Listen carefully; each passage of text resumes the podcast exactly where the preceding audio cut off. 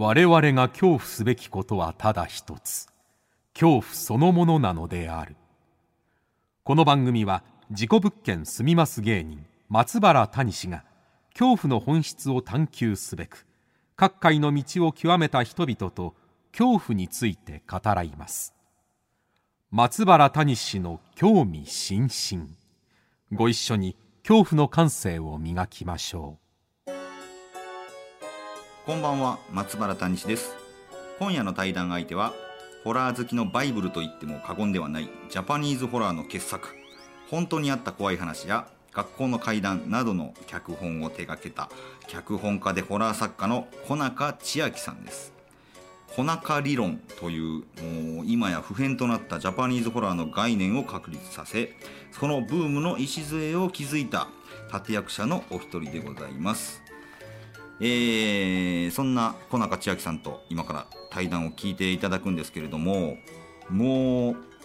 むちゃくちゃ参考になったと言いますかやっぱりホラーの作り方恐怖の作り方といった面でリアルとリアリティの違いであるとか、えー、これをすると見る側観客は全く怖がらないんだぞっていうもう決まり事っていうのがあるんですよねこの話を聞いていたら。そして昨年上映されました事故物件怖い間取りをなんと小中さん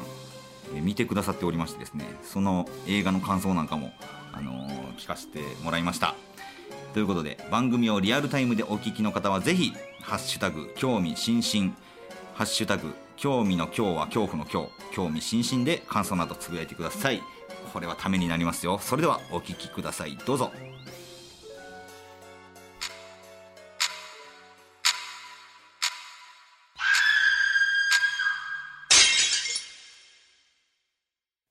さあ今夜は脚本家でホラー作家の小中千秋さんにお越しいただきました。よろしくお願いします。よろしくお願いします。よろしくお願いします。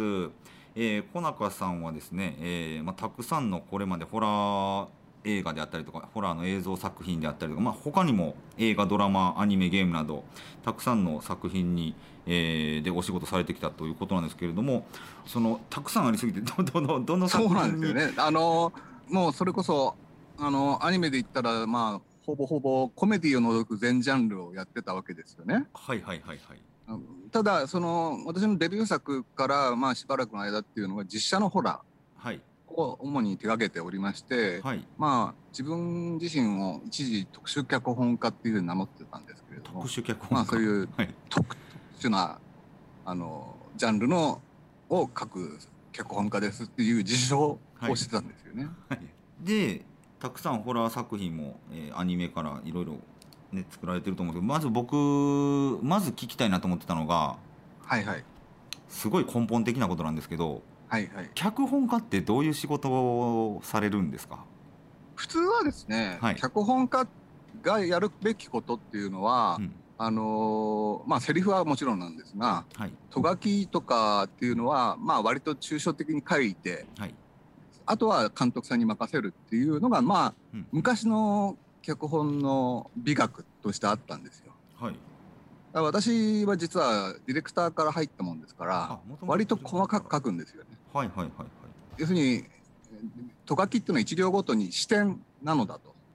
だからあのどうやったら怖く見せられるかっていうのをとがきでもねちねち書くっていうのが私の体質だったんですよ。はい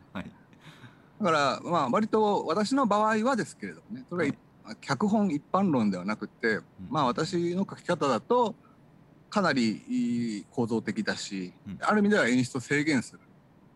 るようなものを書いてました、ね。あえ脚本家とまた監督、えまあ、演出家のこの仕事のする、うん、なんですか役割というのはそれぞれ違うわけですよね。そうですね、うん、だからそうはいうえ土台を作ってるのは脚本家であるし、なるほど。ただ大抵の場合はどういうものを作ろうかっていうコンセンサスを監督と取るわけで、はい、まあそこが離れてないっていうのは前提ですけどね。ただまれに脚本があるのに全然違うように撮ってしまうような監督さんもいるわけですよ。はいはい。まあそれはまあまあそ,、まあ、そういうそういうこともあるよねっていうことでは実証的にこうまあ、脚本家うちでしょうがないよねっていうふうにまあ納得するわけしかないわけですけれども、ね、はいはいはい。あのアニメ作品でいうと、えー、魔法使い Tai!えー、デビルマンレディ、 THE ビッグオー、えー、不思議魔法、ファンファン、ファーマシー、なんか、一貫性がないですよね。いろんな作品、こちらも脚本として参加されてるということなんですか、ね、そうなんですよね。だから、あとまあ、ウルトラマンもやってたんですね。だから、ティガ僕見てましたね。まあ、だから、で、ホラーとしての私が好きな人で、ホラーの中でも小説を読んでくれる人と、まあ映画をを好んで見てくれた人とか、まあ、はい、これはあんまり重なってなくてですね。あ、そうか、小説まあ、私の名前を何で知ってるのかで、全然私に対する印象違うと思いますああ、なるほど。で、ホラー作品で言うと、えー、まあ、本当にあった怖い話、えー、学校の怪談などなど、たくさん手掛けられておりますけれども、えー、はい。そこで、あのー、中田秀夫監督であるとか、はい。えー、高橋宏さん、はい、あとまだ清水隆監督だとか、はい、えー、ねまあ、黒沢清さんもそうでしょうけど、まあ、いろんなその日本のホラージャパニーズホラーを代表する人々方々とのやっぱ交流というかすごいたくさん一緒にお仕事を、ね、はいはいされてきたということですよね。ね。うん、はい、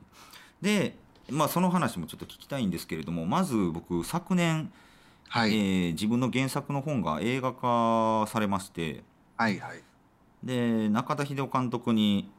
その事故物件怖い間取りという作品で、はい、えー、監督をしていただいたんですけれども、うん、こちらご覧になっていただけたでしょうか、はい、あの全然あのこの話が来る前に見ておりました。あありがとうございます。っていうのはですね、まああの大抵のホラーはまあ一応、まあ、レンタルで見たりするわけですよ。はい、でまあいずれ見るだろうと思ってたんですがレンタルが出るの遅かったんですよねこの映画。ああ確かにそうですね。はい。うん、それで、うん、その間にですね実はあの某都市伝説系の YouTuber の芸人さんがですね、はい、この映画の話をしてましてですね、はいはいはい、まる前半はね本当に心を入れ替えたようにね中田監督が怖いものを撮っているっていう評価をしててですね、はい、にわかにこれは興味が湧きまして。ですねいやまあもともとあのあ映画になるんだふーんとは思ってたんですが、はい、まあ最近のいわゆるスタジオ系というかまあ大きいスキームで作られるホラー映画っていうのはちょっとあんまりやっぱりよろしくないと私は思ってて、うんうんうん、でもその中ではね確かにね前前半は本当に良かったです。あホラー前半は、うん、怖いホラーを。これはねしょうがないっちゃしょうがない。その後半にまあ多分おそらくみんな不満持つとすればそのやっぱりなんとなく大ごとになっていくし、はい、本来は個別個別の物件なんだから、うんうんうん、まあそういうオムニバスをちゃんとやってほしかったっていうふうなのが多分、はい、みんなが思ってるんじゃないのかなと思うんだけど、はい、やっぱりその一本の映画としての充実感とかですね、うん。うんうん、あのやったと感っていうの か。まあ、そういうのをプロデューサーは欲しがるんですよね。あはいはいはい、うん。だから、うん、そういうふうになするのは理解はできる。理解はできるけれども、うん、あ前半のノリで行ってほしかったっていうのがまあ率直な意見。なるほど、うん、まあ後半すごいなんとかファンタジー要素が多くなっていくというか。まあ要するに怖くないんですよね。ちょっと面白くなっていく感じがうんそうですね。ますけれども、うん、やっぱりホラーを手掛ける怖いを追求するとなるとやっぱあの前半のトーンで行ってほしかったなっていうのは、ただそれがねじゃあ全国何百巻規模でね、はい、でまあ、亀梨さん主演でっていうスキームで作れるかっていうと、ね、それやっぱ難しいですよね。なるほどな、うん、でもねだから今結構割とホラーって入るんですって。あお客さんで、はい、それがこうその目の目の超えたホラーファンっていうわけではなくて、うんうん、今のリアルな若い女子高生とか、はいはい、あの高校生とか、はい、大学生とかが要するにかつての古来免疫がないあそうか。だから人たちが結構入ったらしいですよ。リングを知らない世代っていう感じですか、ね、そうそうそうそう。ですそうです。はあ。でそこに小山鳥がババツンと入はまった。ああ。うん。だから新しいホラー映画の展開だったかもしれないってことですよね。そうですね。まあこう我々のようなこうあのうるさ型からするとですね、はい、久々に来たっていう感じの、まあ、立ち位置なんだけど、若い人からすると、うん、その前ってあんまりないですよね。そうですよね。もう懺悔とかぐらいまで遡らないと。あ、そうか。まあ僕ちょっと関係ない話になっちゃうんですけど二十歳ぐらいのあの若者とお話ししてたらですね美空ひばりさんを知らないっていう人とか書いてたりとか、石原裕次郎がわからないっていう人たちがまあ、まあ、そうだろうなって思っちゃうのでそうなるとそうですよね。だから2000年代だとか90年代のことも、まあ、言うてもでも松原さんも若いわけで。そうですね。僕もあの言うてもまだ ギリギリ30代なので、はい、いつの間にか。私の半分ぐらいな年なわけ そうですね。まあでも世代ってすごい気づかぬうちに変わっていくんだなっていうのはすごい。まあだからねこれ難しいんですよね。世代論なのかでも面白いのは面白いよねって、うん、こっちは作ってるわけでね、なるほど。あんまりこうおもねってもねって言いながらやっぱりそこの求められるものっていうのはちょっとその時その時で変わってくるし、はい、あのいい例があの「イット!」ってあのスティーブン・キングのはいはい、まあ、映画版っていうのがむちゃくちゃ向こうでも流行った。はいはい、あのリメイクされた方ですよね、うん、はい、最近だと。まあ続編はねみんなボロカスに言うんですけど。あのさあの時はね本当に他の映画を駆逐したんですよ。それでこれからはもうジュブナイルだ若向けホラーだって言って右げ習いしたんですよね、はいはいはい、ところがその波は来なかったんですよ。あそうか続かなかったってことですね。そうなんですよ。これがまあなんていうか2000年代2010年代ってそうなのかっていう。ああなるほど。前はだからそれこそ私が見始めた時っていうのが「エクソシスト」とかあそうですね「ヘルハウス」とかまあそういう頃ですよね「サスペリア」とか、はい、これはもう割とオカルト映画ブームはかなり長く続いたんです、うん、だから割とまあ作りたがる人も少なかったけど、まあその代わり結構突き抜けた映画が70年代後半とか多かったです、ね、70年代のになるんですね。そのエクソシストとかは、うん、そのその辺が、はい、まあ私がまあ、ホラーに最初に興味を持私はもともとは怪獣映画を作りたかったんですが。あ怪獣映画を作りたかったんですか？もともとはね。へえところが、まあ、怪獣映画を、まあ、私はもうだから小学校6年生の時から自主映画を撮ってたわけですすごいな。6年生からですか、うん、えその時代ってビデオカメラとかももちろんないですよね。8ミリフィルム。8ミリフィルムですか。へえ、うん、6年生から映画を撮って怪獣の映画そうなんゴジラとかの影響とかですか？あの東宝映画はもちろん、うん、ただもうその頃はあのチャンピオン祭りって言って、はい、あの短縮版とかでしたけもね。むしろまあやっぱりテレビのウルトラマンウルトラセブン。あそっかウルトラマンとかか。ですよね、うん、そうかそうか。でまあ 映画を撮りたいなと思っていたところでちょっとホラー映画にも興味を持ってくるということですか？中学生ぐらいになるんですかねその頃は。そうですね。だからあのー、70年代後半になってくると自分がもう中学生とかになってるとあのーどう撮ったらどう人がリアクションするっていうことがだんだん気になってくる。中学生でも人のリアクションを気になり始めてるんですね。そうなんです。だから私が最初にまあそのホラーをこう作ればいいのかって分かったっていう映画が「家」っていう映画なんですけどね。家。家えこれどこの日本じゃないですよね？いやあのアメリカ映画でダン・カーティスっていう、えー、あの人が監督の映画で。えー、家っていう映画初めて聞きましたごめん僕。あんまりねメジャーな映画ではないですし、はい、まあ今見てもそんなに怖くはないのかもしれない。ただあの私がまあご存あのお聞きになったことあるかもしれませんが小中理論っていうのがあるんですよ。そのそうなんですどうやったら怖がらせるかっていうことっていうよりかはこれをやると怖がらないぞっていうベカラダ州があるあったんですよ。あこれをやると怖がらないぞというのが小中理論になるわけですか？そうそうそう。あなるほど。すごいあのロジカルにあのこれ名前つけたのは僕ではもちろんなくて、はい、あの黒沢清監督と脚本家、リングの脚本家の高橋宏さんが、はい、まあ私と、まあ、話をしているうちにねあ小中さんはすごくなんか自分の中で理論を持ってるっぽいよっていうような話をしてじゃあこうやっちゃいかんのだなっていうふうにあれあだこで言い始めたのが小中理論。あ そこから生まれた言葉なんですね、うん、そうなんですね。これをやると怖がらないと。例えばどれをやると一番あの端的にやるのがあの、はい、言うのが幽霊の見た目みたいのをカット入れちゃダメ、あ幽霊の見たあでもそれって中田監督もおっしゃってましたね。鈴木浩二さんも言ってたな。でもねあの80年代から90年代の頭にかけてはね、みんな普通にと撮ってましたよ。だから最高キラーの視点みたいな感じの撮り方を幽霊でもしてしまうわけですよ監督が。これ絵が面白くなるかなみたいなことだろうと思うんだけど。最高キラーのまあ殺人生きてる人間ですよね。うんそうそうそう、まあ、を幽霊みたいな撮り方でしてしまう。逆ですよだからそのサイコキラーだったら別に見た目ってあっていいわけですよ。ああはいはいはいはい。あの被害者をあこれからこの子を襲うのかっていうサスペンスを盛り上げる。ところが幽霊っていうのは、人なのか問題っていうのがあるわけですよ。で、私は極力抽象化してたんですよね。はいはい、あのこの亡くなったこの人のこういう人が今もうそういう意識でそこにいるっていうふうには扱いたくなかった。まあ、そうですね。こっちから側の思い込みっていう部分が大きいかなとは思っちゃいますもんね。それって生きてる側から。だから、うん、まあ、あくまでもこれはホラー映画におけるっていう前提ですけどね、はい、特定のこのこの場所のこ亡くなったこの人の例が、まあ、今もそこに、まあ、残留思念的にあるのか、いずれにせよ生きてる時の意識のまんまでいたら、そういうことするのおかしいよねっていう。あわかります。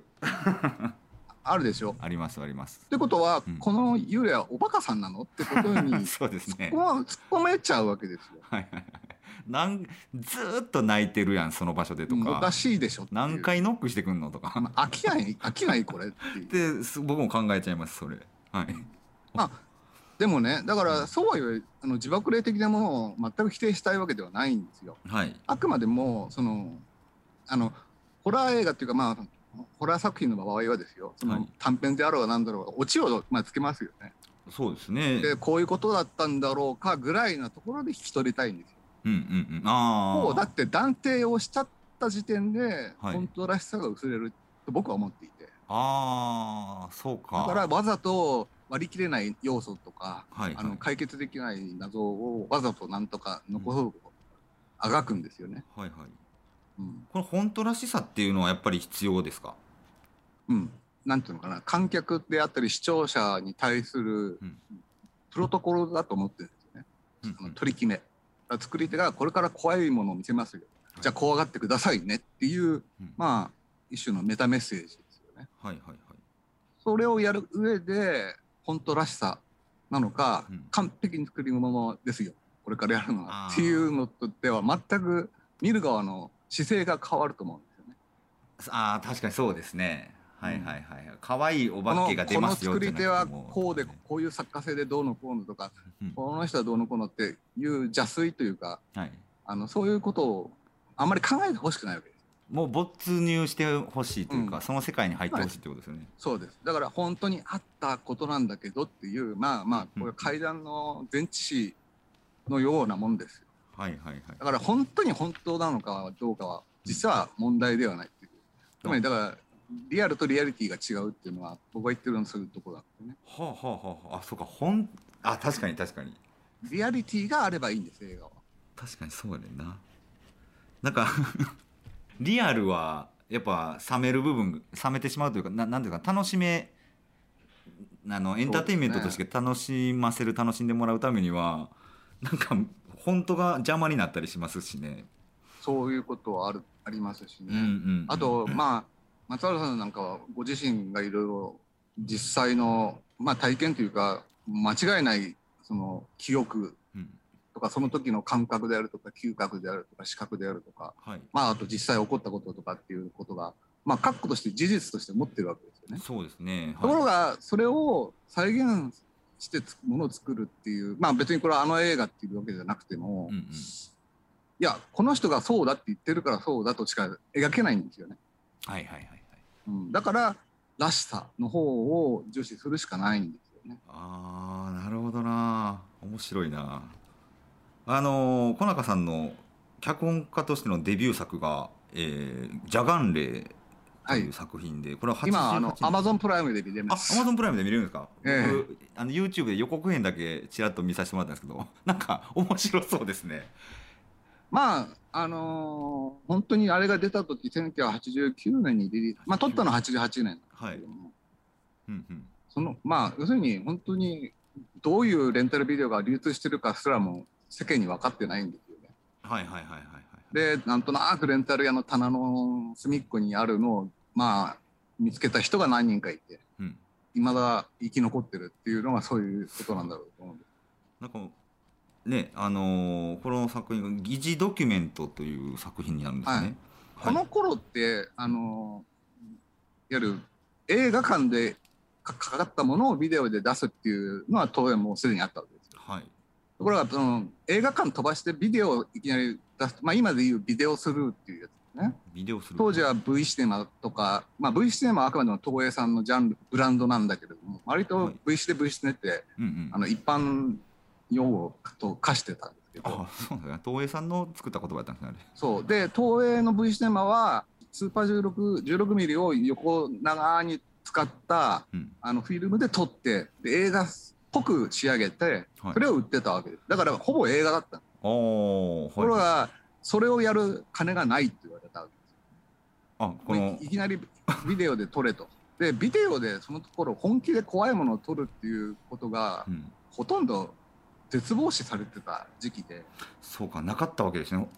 今まで、まあ、要するにテレビと同じような画質で怖いものを作り込んで、怖く見える見せられる自信が私にはなかった。はあはあ、あそれまで本当にビデオで撮ったような怖い作品っていうのはなかったんですか？ないですね。本当になかったんですね。89年まで。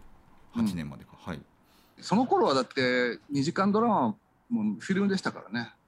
ああそうか。あの土曜ワイド劇場とか、はい、そのああいうミステリーものも全部フィルム撮影だった。ああそうか。ビデオがまあ、新しすぎて誰もいないっていう感じなんですよ、それで撮るって、まああのー、当時のビデオの性能的にあんまりこう暗いと、うん、あの原因を上げなきゃいけなくてそうすると画質が荒れて まあそれはあのドキュメンタリーとしては OK だけど、うん、商品としてそれは放送できないというか販売できないっていうモラルがある時期だった。はあ、でも逆にそれが面白いんじゃないのかって思い出してその頃私はディレクターもやってたわけですよ。はい、であのわざと画質を荒らすようなことをいろいろやったりしうん、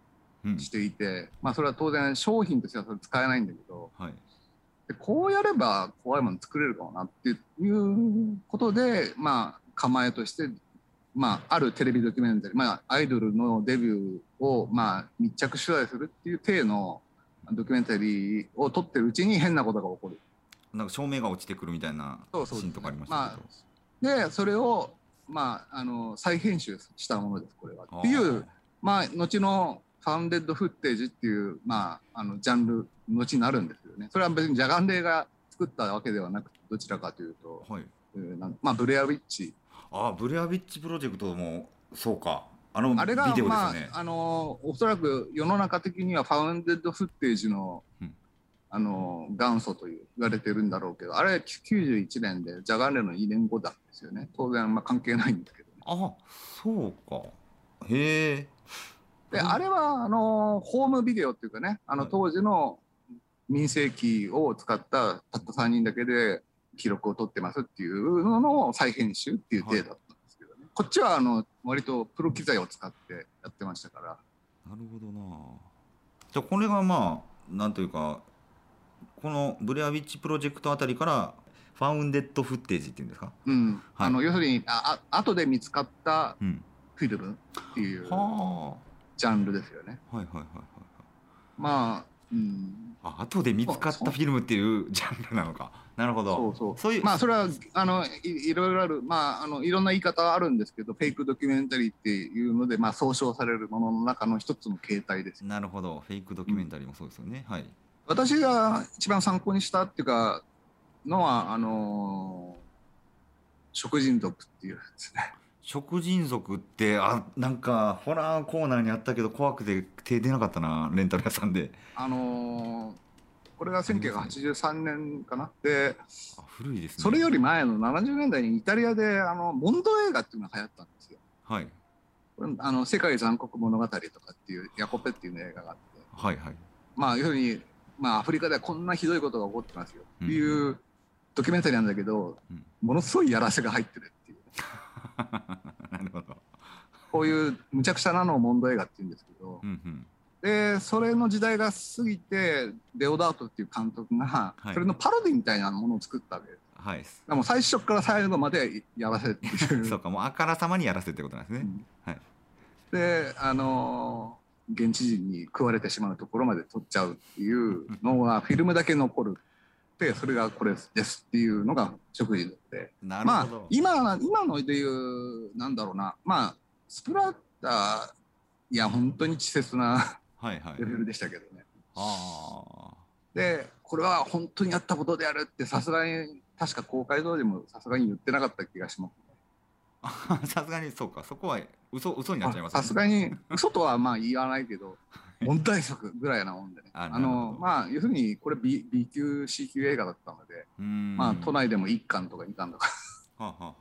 ただまあそのそれはいわゆる16ミリのドキュメンタリーっていう体裁を撮ってたのが、はい、まあ私には面白かったなと思って内容はもうどうでもよかったんですけど も嘘で作り込んだドキュメンタリーっていうのはこういうのができですよね。なるほどな。ありがとうございます。あのこの小中理論の中のことになるのかもしれないんですけれども、はい、恐怖は段取りであるというのを、あの恐怖の作法作法というあの小中さんの本の中に書かれてたんですけど。はいはい。まああのー、ものすごくまあ割と直感的に分かりにくい言い方をしてるのかもしれないんだけれども、はい、あのー、映像作品の場合はですね、はい、セリフで説明される情報と、うん、あのビジュアルに見るだけの情報っていう両方の見せ方があって、はい、まあ昨今ほとんどこうセリフで何でも状況を説明しちゃうんだけれども、うん、目で得た情報っていうのはものすごい重みが違うんですよね。はいはい、でそういうところでシンボルみたいなものを多用していくべきだし、で、まあ、それを何に対してそういう注意を払うかっていうと、まあ、要するにどんなホラーでも見せ場っていうのがあってここを一番怖がらせたいっていうのがあるとするじゃないですか。はい、そうするにはいきなりそれをポンと見せたって怖くないんだと。それは単にびっくりするだけだ。うん、で例えばダン・カーティスの家の場合その誰も入ったことのない屋根裏部屋っていうのがあって、はい、実際キャメラはそれまで一回も入らないんだけど、うんうん、そこにはおばあさんが一人動けなくて住んでるみたいな情報だけがどんどんどんどん、でもどうも上からなんか起こってくるみたいなこれが情報ではいはい、でこれを積んでいくことが段取りっつってるんです私は。情報を積んでいくことはいはいはい。うん、で一番最後にそのオリバー・リードっていう、俳優がもう一番最後の最後にもう怖がりながらあのブルブル震えながら階段を上がっていくのがものすごい怖いんですよ。クライマックスですね。はい。うん。まあ上がったらね大したことないんですよ。はあはあはあ。まあオチは言わないですけどね。まあまあ、はい、ふふんみたいなもんですよ。で、うん、あなるほどねってその時私が分かったのは中学生の時ですけどね。はい。早いな。要するに段取りだ。要するにそこまでの情報こんだけ突っ込まれて、それで階段上がるっていうのはクライマックスで、まあ大落ちに関しては別にどうでもいいんだなっていう。なるほど。でもあの先ほどもおっしゃられてましたあのななんて言うんだろう。最後の最後にバンって見せるっていうわけじゃなくて。ああくまでも今のはだからその一番の見せ場であって、ね、はい、それが、まあ、映画であれば、まあ、そのエピローグ的にその後どうなるとか、うん、あれはどうだとかっていうのが、まあ、まあ、普通つきますよね。だから、それ、それのことを言ってるんですけど、ね、あ、そうか。だから、解釈としては、まあ、その時に起こってる時は革新的な事実として観客に提示するわけですよ。はい、だけどひょっとしたら今のは幻想だったのかみたいなことを後につけるかつけないかとかいろいろなことがまあ、できるわけですよね。あそれはエピローグの部分でっていうことですかね。なるほど。だからそのクライマックスでどうだっていうところよりもこのそこに行き着くまでの段取りというか過程が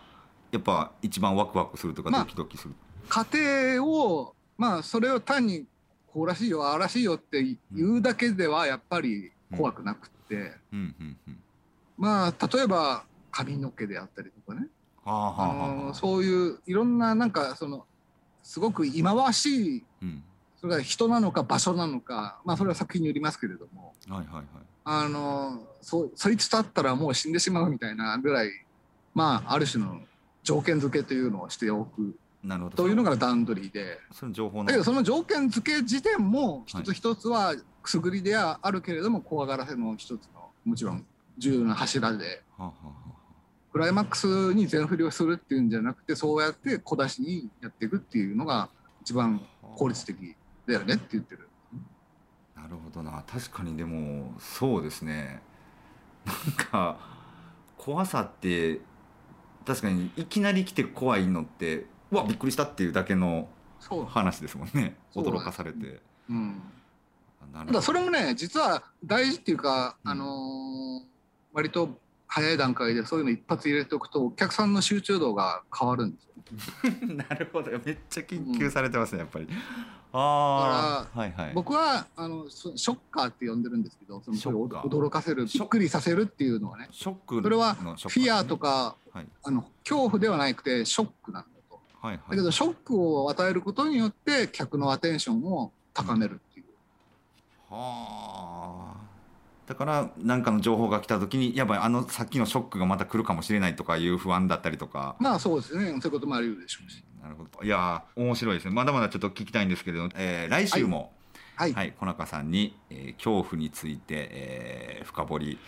していってもらいたいなと聞いていきたいなと思いますので、はい、よろしくお願いします、はい、どうもありがとうございました、はい、ありがとうございました。